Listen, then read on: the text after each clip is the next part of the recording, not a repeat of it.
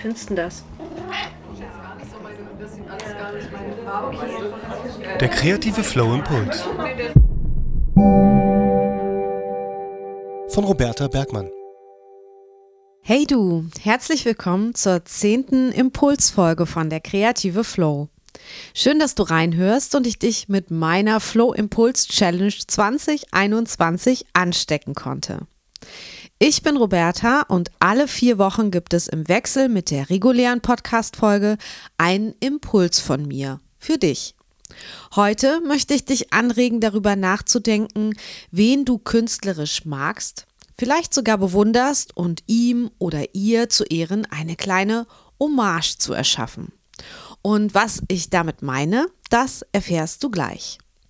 Noch eine Sache zur Impuls-Challenge. Du entscheidest selbst, wie viel deiner freien Zeit du in die Impulse investierst. Und am Ende des Jahres hast du zwölf Impulse und zwölf Aufgaben, warst gemeinsam mit mir ein ganzes Jahr kreativ aktiv und hast, ohne es zu merken, eine kreative Jahreschallenge durchgezogen. Cool, oder?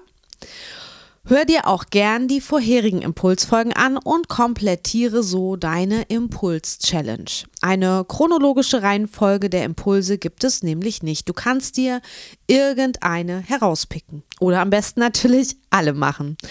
Und noch etwas, sehr gern kannst du deine Impulsergebnisse bei Social Media teilen, indem du die Hashtags Hashtag der kreative Flow Impuls und Hashtag Flow Impuls Challenge verwendest und meinen Account at der kreative Flow verlinkst. Die Hashtags schreibe ich dir auch nochmal in die Show Notes. Starten wir jetzt mit Impuls 10 und deiner Aufgabe für die nächsten vier Wochen.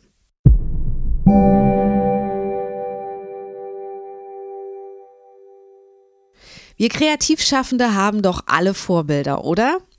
Ich kenne jedenfalls niemanden, der sagt, da gibt es keinen, den ich bewundere. Aber ich möchte das nicht ausschließen. Es würde mich einfach nur wundern. Ich rede jedenfalls von Vorbildern, von Künstlerinnen, die uns geprägt haben, die uns inspiriert haben, selbst kreativ zu schaffen und der Welt zu zeigen, was uns bewegt. Und deshalb frage ich dich heute, Wer hat dich bewegt, begeistert und deinen Weg ja vielleicht sogar bereitet und begleitet? Gab es zum Beispiel in deiner Jugend jemanden, den du so bewundert hast, dass du dich entschlossen hast, ihm oder ihr nachzueifern?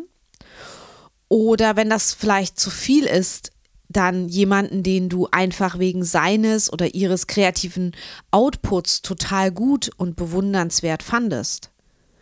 Wen bewunderst du vielleicht auch heute noch?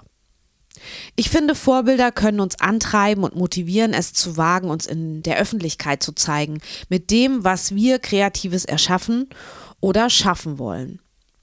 Sie können uns leiten, uns Vorbild sein, uns Hoffnung geben, dass auch wir so tolle Dinge erschaffen können.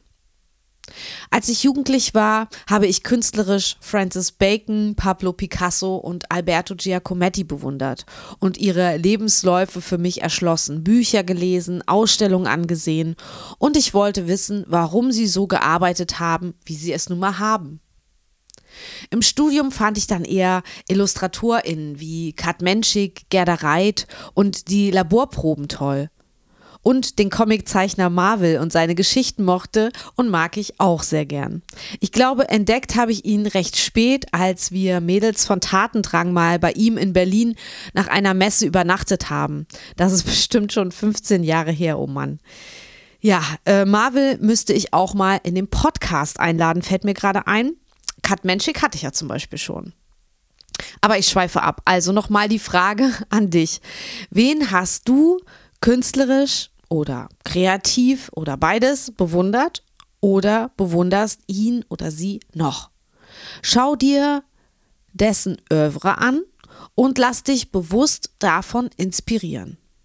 Die Aufgabe für die nächsten vier Wochen wäre, dir eine kreative Hommage für diese Person auszudenken. Ganz schön viele französische Worte heute. Övre, Hommage. Okay, ist keine Absicht. Also, was meine ich damit?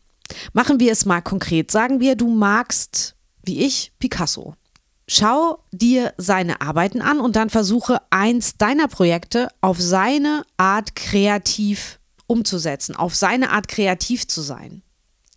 Dabei kannst du dir die Art, wie er dachte, aneignen und in deinem Stil bleiben, wenn du zum Beispiel malst, oder du kannst seinen Stil adaptieren und in seinem Stil eins deiner Themen bearbeiten. Also wenn du zum Beispiel keine visuelle Kunst machst, sondern schreibst oder Musik machst, dann überleg dir, wie hätte Picasso geschrieben und Musik gemacht und worüber hätte er geschrieben und musiziert. Wie würde die Musik klingen? Verstehst du, was ich meine? Versuche, wie Picasso zu denken und zu agieren.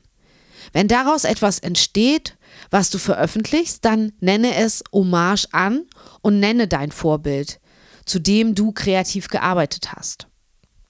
Ich bin sehr gespannt, was passiert und was als kreativer Output bei dir entsteht. Und vergiss nicht, die Hashtags Hashtag der kreative Flow Impuls, Hashtag Flow Impuls Challenge zu verwenden und meinen Account at der kreative Flow zu verlinken. Oder schick mir deine Ergebnisse an hallo at derkreativeflow.de. Wenn du noch Fragen dazu hast, dann schreib mir eine Nachricht oder sprich mir bei Speakpipe eine Sprachnachricht ein. Die Links findest du in den Shownotes dieser Folge und ich freue mich in jedem Fall über Feedback von dir zu dieser speziellen Aufgabe. Lass mich wissen, ob dieser Impuls etwas mit dir gemacht hat. Und wenn du jemanden kennst, für den das hier genau der richtige Impuls sein könnte, dann schick ihm den Link zur Folge, teile den Link in deiner Instagram-Story, in deinem Facebook-Profil oder in einer Facebook-Gruppe, wo es passt und erlaubt ist. Ja, das war mein zehnter Impuls für dich und in zwei Wochen hörst du hier auf diesem Kanal Folge 56 meines Podcasts. Und bis dahin freue ich mich über eine Spende für den Podcast auf mein PayPal-Konto paypal.me slash Roberta Bergmann oder über eine Rezension bei Apple Podcasts, wenn dir gefällt, was du hier hörst. Also abonniere auch gerne den Podcast, um keinen Impuls mehr zu verpassen. Und jetzt wünsche ich dir eine kreative Woche und sage Tschüss, bis bald, deine Roberta.